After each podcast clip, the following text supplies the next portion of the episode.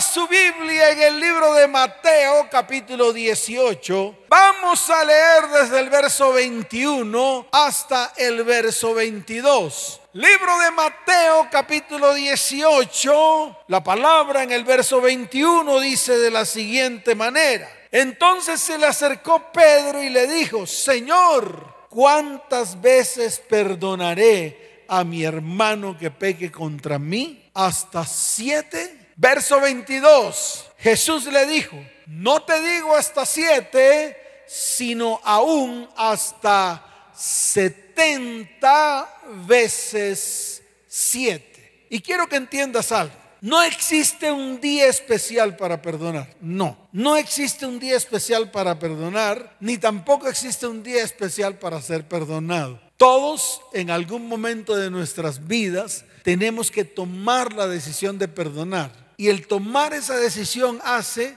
que seamos perdonados. Y esto lo tiene que entender todos los que están conectados con nosotros.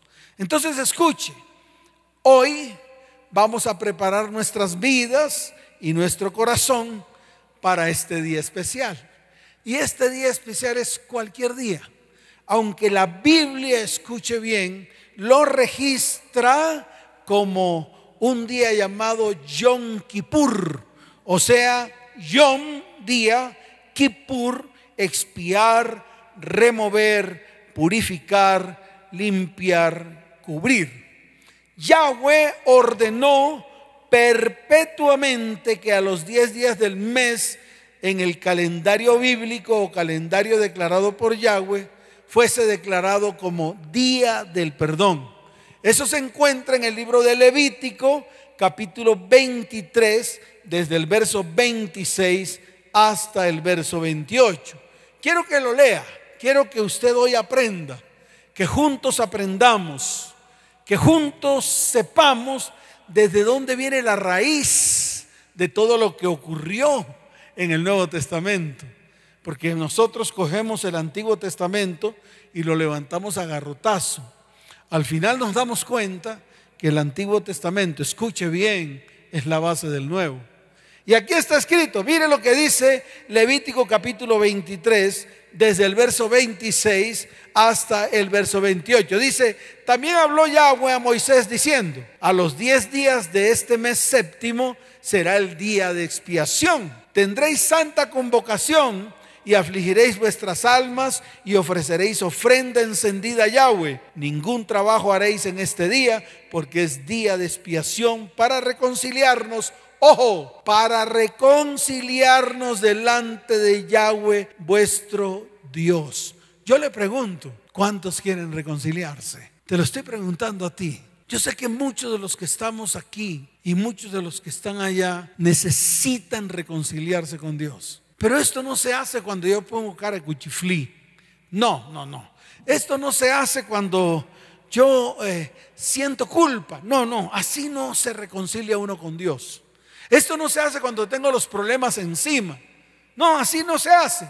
Esa no es la manera de reconciliarnos con Dios. Hay una manera y está escrita en la palabra y la vamos a aprender. Y esa manera es hacer expiación. Entonces yo te pregunto a ti, ¿está tu vida en orden? Es una pregunta dura de responder, porque tal vez usted me va a retacar a mí y me va a decir, ¿y la suya, pastor, está en orden? Y yo le digo, no está en orden. Hay muchas cosas que necesitan ser ordenadas, pero vuelvo y repito, las ordena el Señor, no yo. Y yo en este tiempo me he dispuesto para que Dios ordene todo lo que en mi vida está desordenado. Y te lo vuelvo a repetir, que así como yo hoy te enseño a que esas partes de mi vida desordenada necesita que la ordene Dios, tú también toma el ejemplo y haz exactamente lo mismo. Colócate delante del Señor para que comience el Señor a ordenar toda tu vida. Y yo creo que el orden en nuestra vida comienza cuando yo me doy cuenta, cuando yo miro al interior de mi corazón, cuando yo miro al interior de mi vida y veo que está desordenada. Entonces vuelvo y repito, el día de expiación o el día del perdón lo creó Dios para podernos reconciliar con Él y también para que nos podamos reconciliar con nuestros próximos. Y a eso le llamamos Yom Kippur o día de expiación. Ahora, le voy a mostrar qué significa. ¿Y cómo es esto? Porque de pronto usted dice, no, pastor, no entiendo, no entiendo qué es espiar, eso qué significa, eso significa eh, como, como mirar con una lupa y espiar al otro. ¿Será que eso es lo que significa espiar? No, es que este es espiar con X. Y se lo voy a enseñar y quiero que ponga atención. Por eso voy a llamar a don Benigno. Venga, don Benigno. Hoy es un día especial y también voy a llamar a Luis. A Luis y a don Benigno. Entonces, don Benigno está aquí con nosotros. Wow. Don Benigno, póngase la carga en el hombro. Así andan muchos con la carga en el hombro. Así andan muchos con pecados. Así andan muchos con maldiciones, con iniquidades. Y esta carga pesa, pesa mucho. Y muchas veces hasta caminamos encorvados de toda la carga que hay en medio de nosotros. Caminamos encorvados Caminamos pesadamente por las cargas que hay en medio de nuestras vidas. Entonces, ¿qué es espiar? Decidir no llevar más las cargas y entregársela a otro para que las lleve. Eso es espiar. En otras palabras, venga Luis para acá. Luis va a asumir la responsabilidad de todo el pecado, de toda la maldad, de toda la maldición que lleva don Benigno encima del hombro. Entonces, ¿qué tiene que hacer don Benigno? Facilito.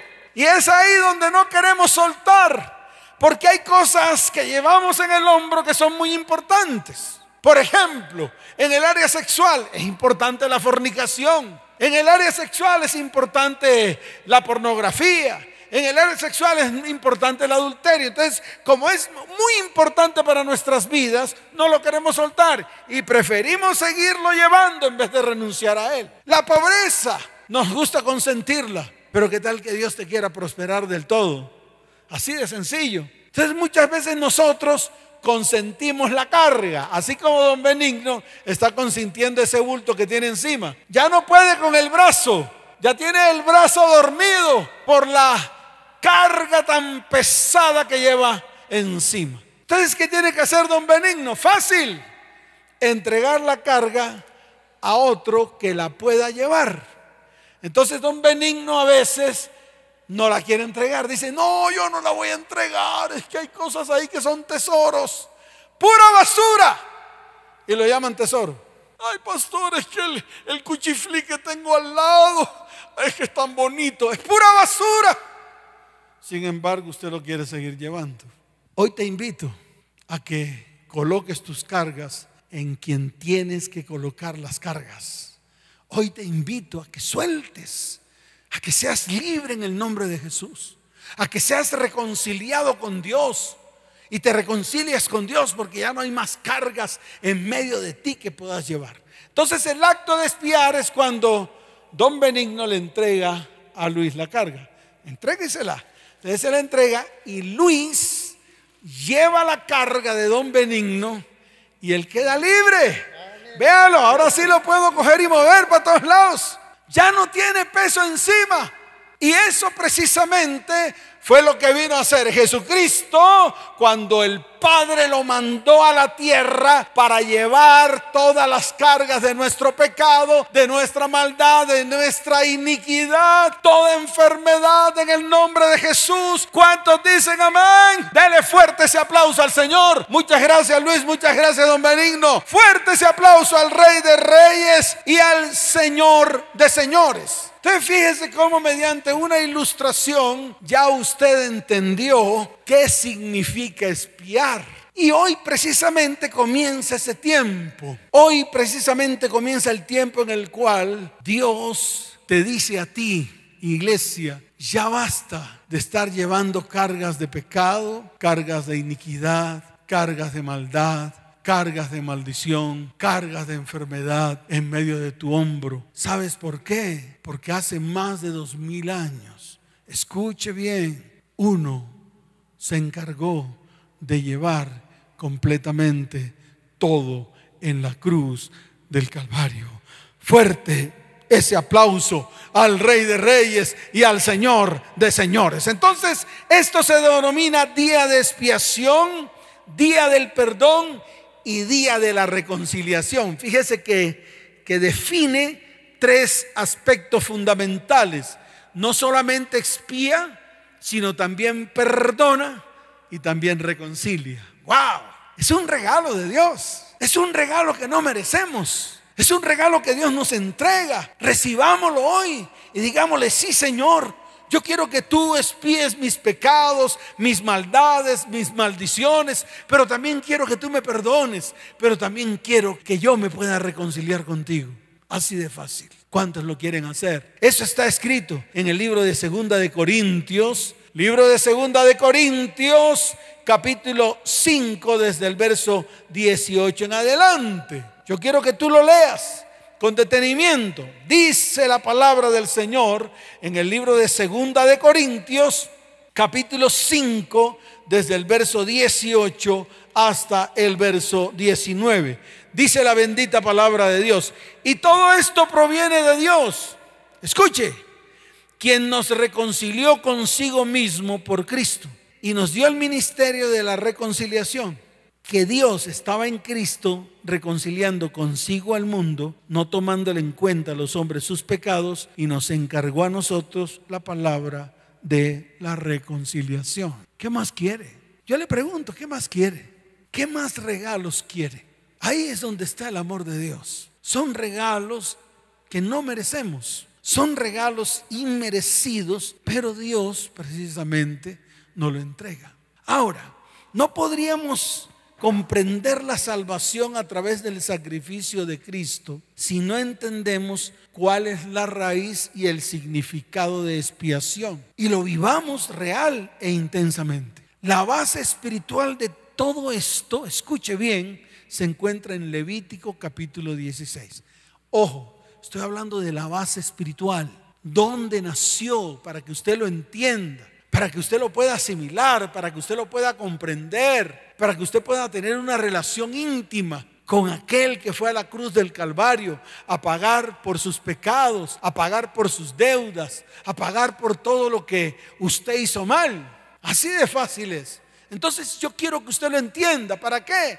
Para que se le quite el velo, para que se le quite toda la religiosidad barata que tenemos nosotros los cristianos para que usted vea el trasfondo. Está en Levítico capítulo 16. Entonces lo primero es el aspecto histórico. El día de expiación era el 10 del séptimo mes del calendario bíblico. Sí, de este calendario de la Biblia, no del que vivimos diariamente, no del calendario romano, porque lo que hizo Roma fue precisamente tergiversar todas las fechas y puso sus fechas, escuche bien, idolátricas en medio de las verdaderas fechas que el Señor colocó aquí en la palabra. Pero eso lo vamos a dejar a un lado por un momento para poder entender todo lo que el Señor nos quiere decir. El día de expiación seguía un sinnúmero de ritos. Era el único día del año en el cual el sumo sacerdote podía entrar, escuche bien, al lugar santísimo para hacer expiación por sus propios pecados y luego por los pecados del pueblo. Entonces escuche, cada año el sumo sacerdote entraba al tabernáculo. Y cada año hacía expiación, no solamente por sus pecados, sino también por los pecados del pueblo. O sea que si ese día no había perdón, el pueblo duraba un año sin perdón. Imagínense, imagínense eso. Imagínense un año con la culpa encima. Así de fácil, así de sencillo. Entonces, el sumo sacerdote tomaba la sangre de los machos cabríos para regarla sobre el propiciatorio, que era la tapa de oro del arca del pacto. Era un sacrificio, era un sacrificio de animales. En ese propiciatorio habían dos querubines de oro, uno frente al otro con sus alas extendidas hacia arriba y hacia adelante. Y eso lo basa el Señor a través de lo que dice Hebreos capítulo 9, verso 22. Lo estoy diciendo despacio porque yo quiero que usted aprenda. En el libro de Hebreos, capítulo 9, verso 22, dice la palabra del Señor. Y casi todo es purificado según la ley, con sangre. Y sin derramamiento de sangre no se hace remisión. Entonces era necesario la sangre de un animal en esos tiempos para que hubiese remisión de pecado. Por eso se sacrificaba un macho cabrío. El sacrificio consistía de dos carneros de un año de edad, o sea, dos machos cabríos. Uno era sacrificado ante el altar de Dios. La sangre del cordero sacrificado pasaba al lugar santísimo para ser derramada sobre el arca del pacto. Eso está en Levítico capítulo 16, verso 15. Vaya la palabra, porque ahorita usted va a quedarse con la boca abierta, así como yo me quedé con la boca abierta así como yo quedé asombrado de toda la revelación que Dios trajo a mi vida y que yo quiero que esta misma revelación la sepa y la conozca usted como está escrito. Dice, verso 15 de Levítico 16, después degollará el macho cabrío en expiación por el pecado del pueblo y llevará la sangre detrás del velo adentro y hará de la sangre como hizo con la sangre del becerro y la esparcirá sobre el propiciatorio y delante del propiciatorio. Es tremendo. Era la sangre de un macho cabrío, el cual mataban y esa sangre la llevaba el sacerdote hasta el lugar santísimo donde estaba el arca de Dios. Así de sencillo. Vea qué fácil es. Vea cómo está aprendiendo usted de fácil. Ahora, esa sangre era la evidencia que Dios requería para que el castigo por el pecado fuera pagado. Aquí el castigo había sido pagado. Ya, se acabó el lío. El segundo macho cabrío era llamado en hebreo Azazel. Entonces escuche, póngale atención. De pronto usted dice, pastor, es Antiguo Testamento. No importa, es la base. Es la base del Nuevo Testamento. Es la base de todo lo que ocurrió en el Nuevo Testamento. Fíjese que Dios no cambia. Es el mismo ayer, hoy y lo será siempre. No cambió el concepto. Tuvo que sacrificar a su Hijo Jesucristo. Su Hijo Jesucristo tuvo que derramar hasta la última gota de su sangre. Entonces esto no nos puede asombrar. Al contrario, esto nos tiene que enseñar. Entonces en el segundo carnero en hebreo llamado Azazel, que literalmente se denomina chivo despedido o chivo que desaparecía o también chivo expiatorio. Wow, tremenda palabra. Este chivo que se enviaba al desierto cargaba con todos los pecados, con todas las maldiciones y con todas las iniquidades del pueblo. Y se marchaba haciendo desaparecer sus pecados de esa manera y no volvían a ser recordados o traídos a memoria. Eso está en el capítulo 16, verso 21 y 22. Entonces, ¿qué hacía el sacerdote? Colocaba sobre ese macho cabrío las manos y confesaba los pecados del pueblo y los colocaba sobre el macho cabrío. En otras palabras, ese animal llevaba los pecados de todo el pueblo. Eso se llama espiar, que fue lo que expliqué con Don Benigno y Luisito. Lo mismo, para que usted lo entendiera de una manera correcta. Aquí se hacía con un corderito, con un macho cabrío. Dice la palabra del Señor, y pondrán sus dos manos sobre la cabeza del macho cabrío vivo, y confesará sobre él todas las iniquidades de los hijos de Israel. De los hijos de Israel, de nosotros. Recuerde que nosotros somos parte de ese pueblo por Efraín. Somos Éfratas. Y dice la palabra, todas sus rebeliones y todos sus pecados, poniéndolos así sobre la cabeza del macho cabrío, y lo enviará al desierto por mano de un hombre destinado para esto. Y aquel macho cabrío llevaba sobre sí todas las iniquidades de ellos a tierra inhabitada y dejaba ir al macho cabrío por el desierto. Eso era espiar consistía en dos machos cabríos. Uno que se sacrificaba para derramar la sangre sobre el propiciatorio. El Señor aceptaba esa sangre como sacrificio. Y el otro era donde se colocaban todos los pecados, iniquidades, maldiciones sobre ese otro macho cabrío y se dejaba ir al desierto. Y este macho cabrío en el desierto pues moría. Ya, eso es todo. Eso es lo que significa espiar. Y eso es lo que nosotros celebramos en estos días, el día de la expiación. Ahora, traigámoslo al Nuevo Testamento. Traigámoslo a lo que Dios hizo con su Hijo Jesucristo. Y entonces se le van a abrir los ojos y va a entender más el verdadero sacrificio de Cristo en la cruz y todo lo que hizo por usted y todo lo que hizo por usted y todo lo que hizo por mí.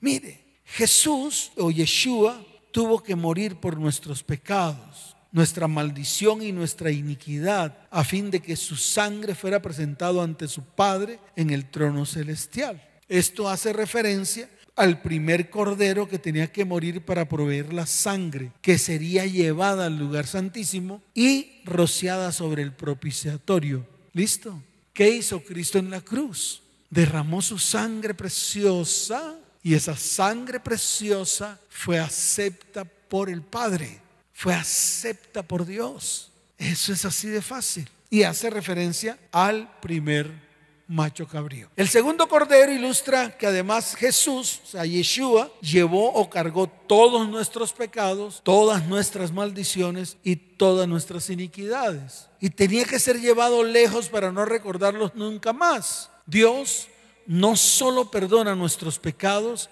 sino que también los olvida. Y nunca más me acordaré de sus pecados y de sus transgresiones, dice el libro de Hebreos capítulo 10, verso 17. Quiero que abra su Biblia en Hebreos capítulo 10, verso 17, para que esta palabra le quede a usted muy, pero muy clara. Mire lo que está escrito, dice, añade, y nunca más me acordaré de sus pecados y transgresiones, pues donde hay remisión de estos, no hay más ofrenda por el pecado. Mire, hay una palabra que yo quiero que usted mire y está en Juan capítulo primero, verso 29, para que usted vea cómo fue identificado el cordero. En el libro de Juan capítulo primero, verso 29 está escrito, dice la palabra, el siguiente día vio Juan a Jesús que venía a él y dijo, he aquí el cordero de Dios que quita el pecado del mundo. ¿Quién lo identificó? Juan cuando venía a él y lo declaró a viva voz. He aquí el Cordero de Dios que quita el pecado del mundo. Entonces todo lo que ocurrió en el Antiguo Testamento no fue de balde, fue la base espiritual para que ocurriera todo lo que ocurrió en el Nuevo Testamento. Es decir, que ya no era necesario sacrificar más corderos porque uno solo hizo las veces de los dos corderos o de los dos machos cabríos. Aquel que cargó con todos nuestros pecados, con toda nuestra iniquidad, con todas nuestras culpas, con todas nuestras enfermedades, con todas nuestras maldades, con todas nuestras maldiciones, con todos nuestros dolores. Y el otro fue la sangre que derramó en la cruz del Calvario acepta por el Padre como el último cordero sacrificado en una cruz. Y la sangre que derramó fue sangre de sacrificio, o sea, sangre de cruz.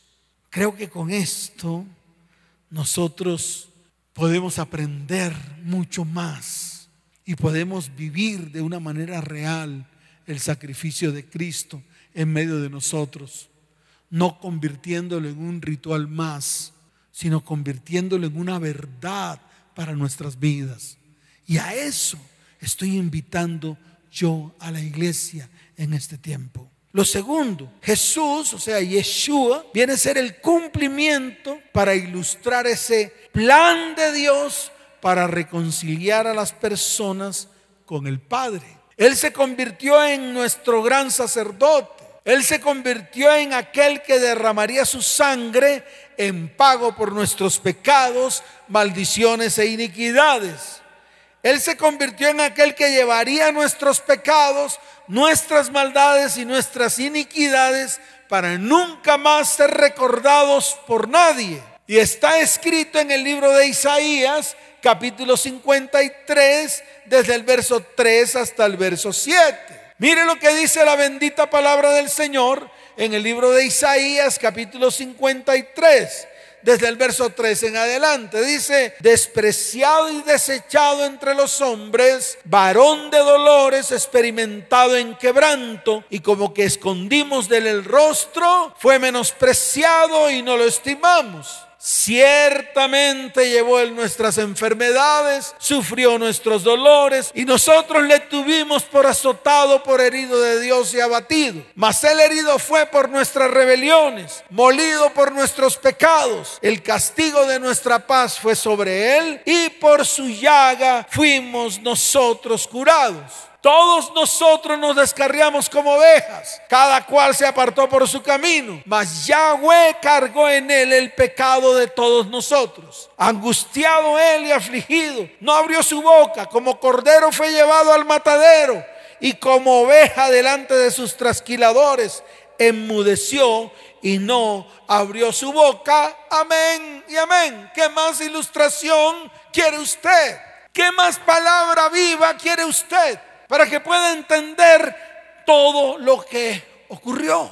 Así de fácil. Jesús o Yeshua ha abierto el camino. Y eso es para todos nosotros. El único camino hacia el trono de Dios. Su sangre fue ofrecida una vez por siempre para pagar por los pecados, maldades e iniquidades de aquellos que creen. Sí, de ti y de mí, los que creemos, no para todos, es para los que creemos. Por eso usted tiene que tomar la decisión de creer. Este es el acto de fe que debes tener en su vida y en su corazón para que todas estas cosas le puedan suceder. Así de sencillo. Eso también está escrito en el libro de Hebreos capítulo 10, desde el verso 12 hasta el verso 13.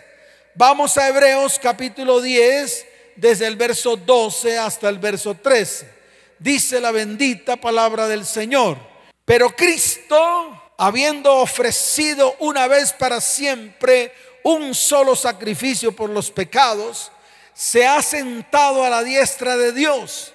De ahí en adelante esperando hasta que sus enemigos sean puestos por estrado de sus pies. ¿Cuántos dicen amén? Y desde el verso 17 hasta el verso 23 dice, y nunca más me acordaré de sus pecados y transgresiones, pues donde hay remisión de estos no hay más ofrenda por el pecado. Así que hermanos, escuche, teniendo libertad para entrar en el lugar santísimo por la sangre de Jesucristo, por el camino nuevo y vivo que Él nos abrió a través del velo, esto es de su carne. Y teniendo un gran sacerdote sobre la casa de Dios, acerquémonos con corazón sincero, en plena certidumbre de fe, purificados los corazones de mala conciencia y lavados los cuerpos con agua pura. Mantengámonos firmes sin fluctuar la profesión de nuestra esperanza, porque fiel es el que la prometió y considerémonos unos a otros para estimularnos al amor y a las buenas obras,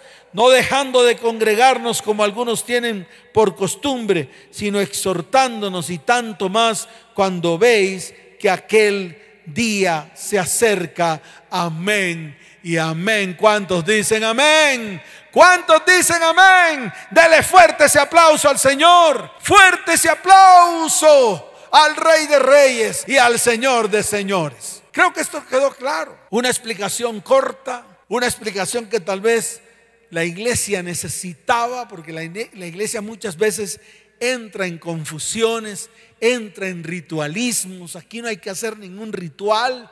Ya todo lo hizo el Señor en la cruz del Calvario.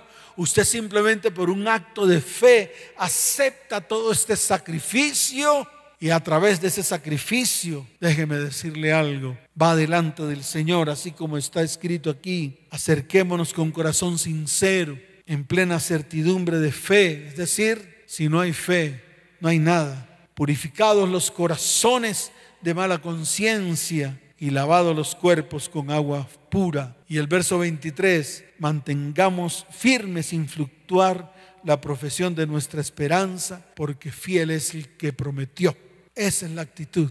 De resto, son puras religiosidades baratas. Ahora, es bien claro que el tema del perdón y el arrepentimiento son esenciales para poder vivir una vida en libertad. Lo leímos en el libro de Mateo. Está leído en el libro de Mateo capítulo 18. Volvamos allá, por favor. Hoy quiero que aprendan, pero hoy también quiero que pongan por obra. En el libro de Mateo, capítulo 18, desde el verso 23 hasta el verso 25, hay una palabra que yo quiero que usted la lea con detenimiento. Y esta palabra se refiere a la parábola, escuche bien, que el Señor habló acerca de los dos deudores. Ahora, Jesús era muy explícito cuando explicaba el reino de los cielos por medio de parábolas. ¿Y esto con qué fin lo hacía? Lo hacía con el fin de que todos los que estaban a su alrededor entendieran. Y no solamente entendieran, sino que aprendieran. Y no solamente aprendieran, sino también para que pusieran por obra. Ese era Jesús. Jesús era cotidiano con todo el mundo. Jesús hablaba de manera sencilla. La fe de Jesús siempre fue sencilla. Él mostraba una fe sencilla, no llenas de cantidad de conocimiento. No era muy sencilla. Aquí habló de los dos deudores. Me imagino que estaba rodeado de gente. Dijo, por lo cual el reino de los cielos es semejante a un rey. Y dice que quiso hacer cuentas con sus siervos. Yo tengo una pregunta. ¿Qué tal que Dios quiera hacer cuentas con sus siervos? ¿Qué tal que ese día sea hoy? Pongámoslo por obra. Así como está escrito aquí en esta parábola. ¿Qué tal si Dios esta noche te habla por medio de su Espíritu Santo y te levanta y te dice, yo quiero hacer cuentas contigo? Tremendo. Yo creo que todos nos esconderíamos y diríamos, no, Señor, no estoy preparado. Pero Jesús lo relató de una manera sencilla para que tú también lo veas de una manera sencilla. Y dice, y comenzando a hacer cuentas le fue presentado uno que le debía diez mil talentos, una deuda impagable. Yo te pregunto, ¿tu deuda con Dios de qué tamaño es?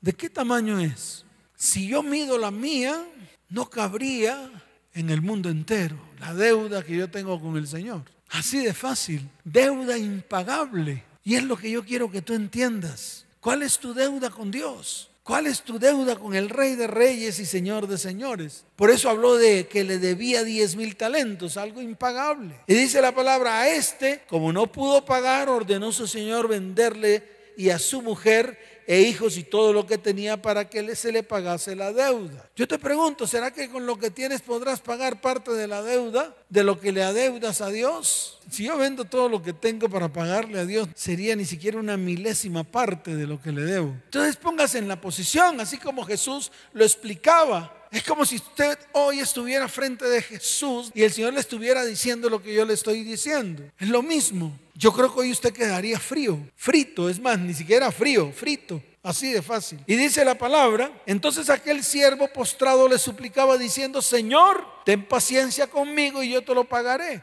Y viene el verso 27, el Señor de aquel siervo movido a misericordia le soltó y le perdonó la deuda. Eso es lo que hace el Señor con nosotros. Eso es todo esto que hemos hablado hoy.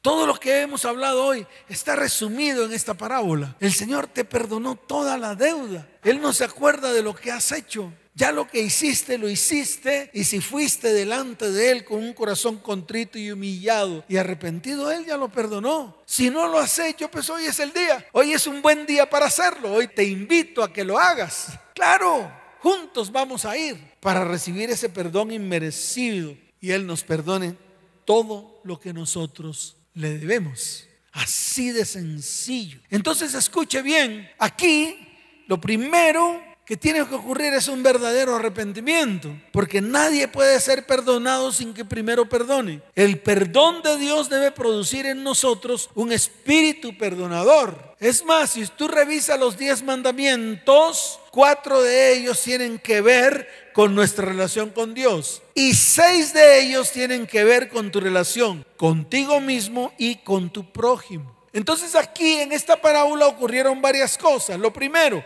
un perdón inmerecido.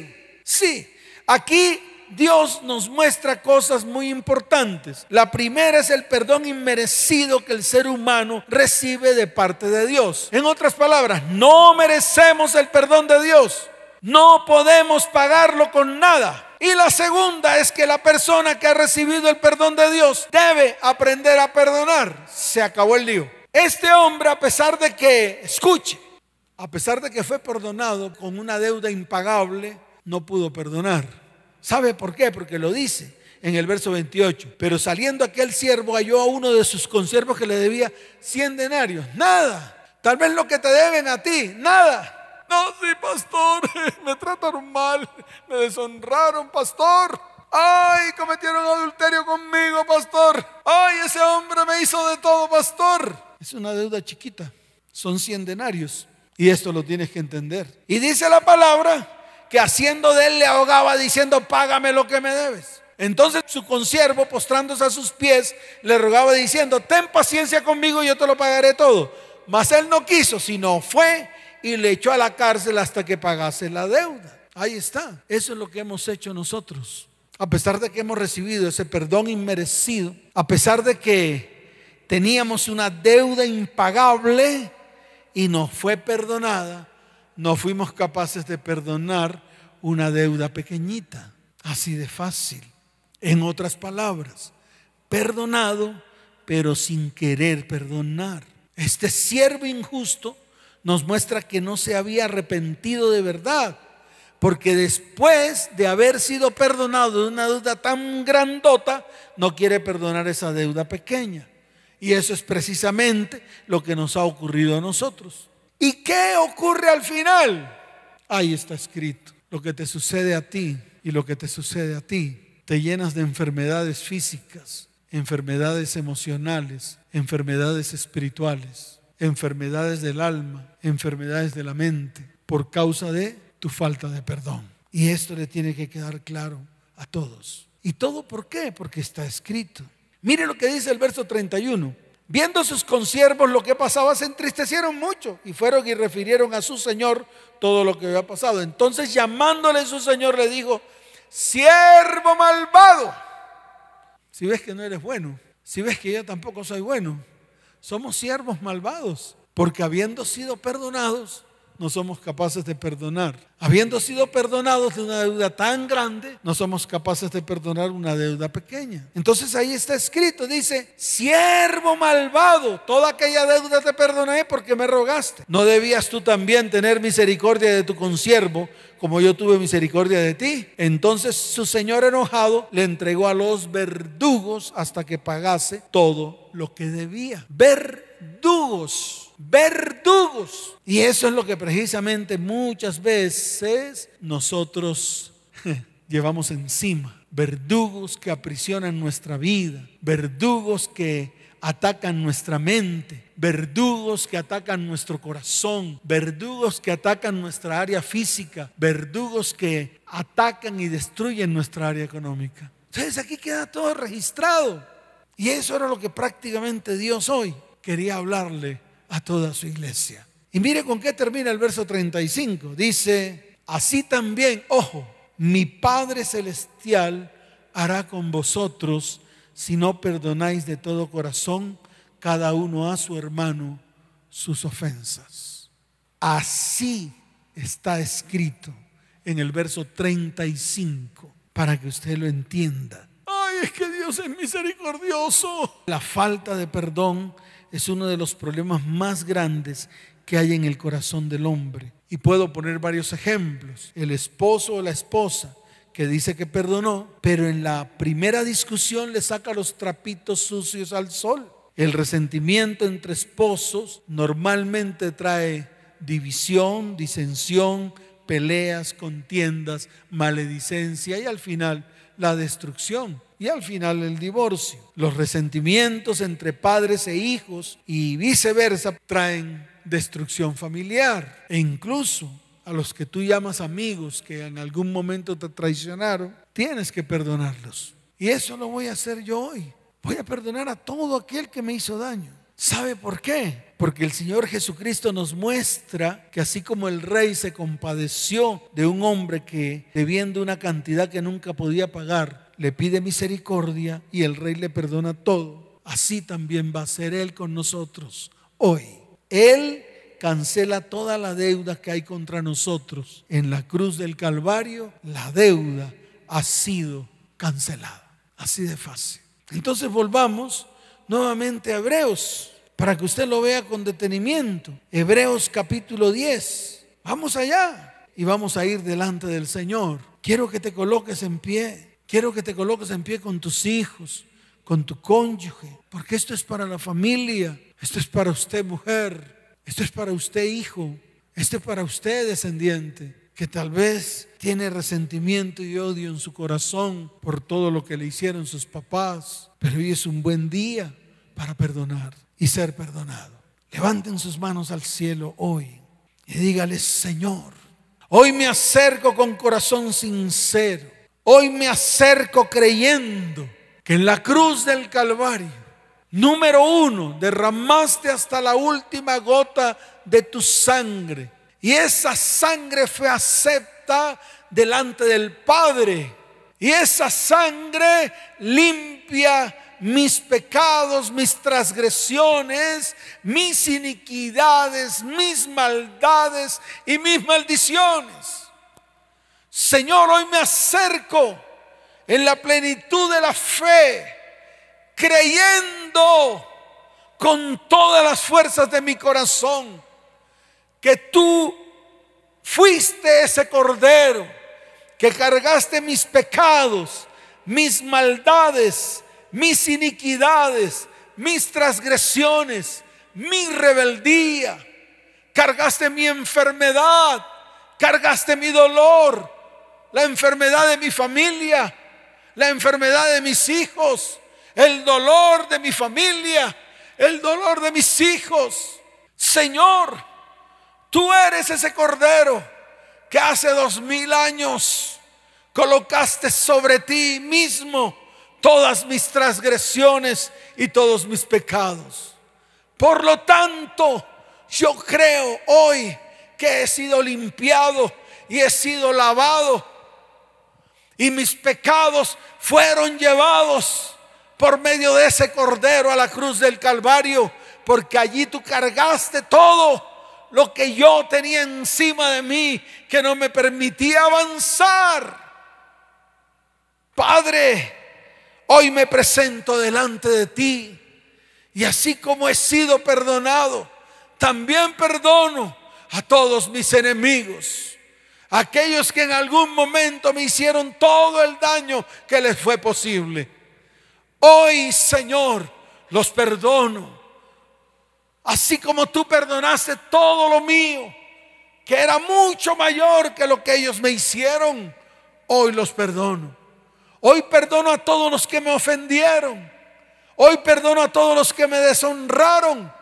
Hoy me quito esa carga de encima y soy libre en el nombre de aquel que me hizo libre en la cruz del Calvario, en el nombre de Jesús. Por eso hoy también quiero pedir perdón a todos aquellos que les hice daño, que en algún momento extendí mi brazo de violencia, mi brazo de maldad para hacer daño. Pido perdón a todos aquellos que en algún momento dañé, que en algún momento ofendí o que en algún momento deshonré. Señor, hoy te pido perdón a ti, Señor, porque a pesar de tu infinita misericordia y bondad que ha mostrado sobre mí, muchas veces, Señor, he hecho lo malo ante tus ojos.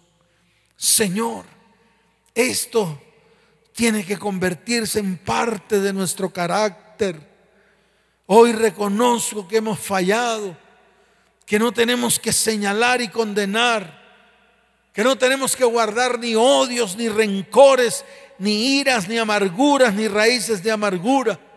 Antes, por el contrario, llevamos todo esto a la cruz del Calvario. Abre tu boca y dilo. En el nombre de Jesús llevo todo odio, todo rencor, toda ira, toda amargura y toda raíz de amargura a la cruz del Calvario. Hoy confesamos todas nuestras faltas. Esto es nuestros pecados y nuestras iniquidades delante de Dios. Por lo tanto, levanta tu mano al cielo. Levanta tu mano al cielo y dile, Señor, hoy me acerco con corazón sincero. Hoy me acerco creyendo.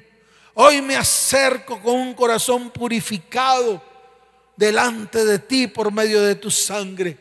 Hoy rompo toda mi mala conciencia Hoy lavo mi cuerpo con el agua pura que es tu palabra, que es palabra de vida y de verdad. Señor, hoy nos mantenemos firmes y sin fluctuar porque sabemos cuál es nuestra esperanza. Padre, hoy te doy gracias por tu iglesia, porque hoy estás obrando el mayor, el más grande de todos los milagros sobre tu iglesia, que es una iglesia que se reconcilia con su Padre a través de Jesucristo.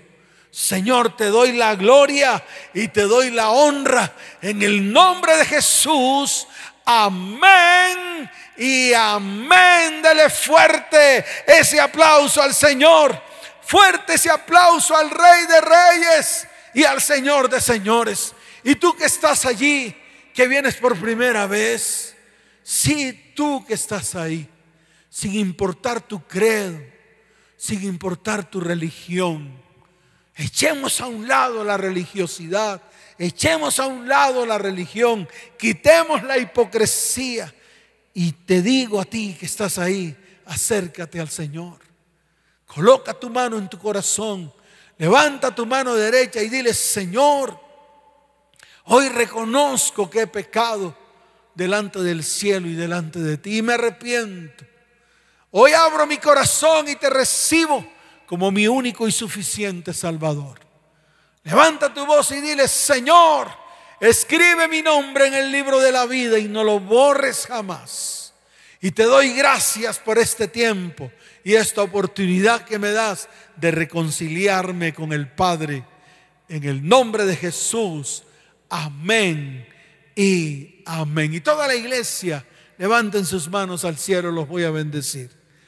Padre, hoy coloco tu iglesia delante de tu perfecta presencia. Padre, hoy te pido que tú extiendas tu mano de bondad y misericordia sobre cada uno de nosotros. Que nos levantes y nos salves en estos tiempos difíciles. Padre, hoy te pido, Señor, que tú nos bendigas, que tú nos guardes en el hueco de tu mano que tú nos cargues en tus brazos.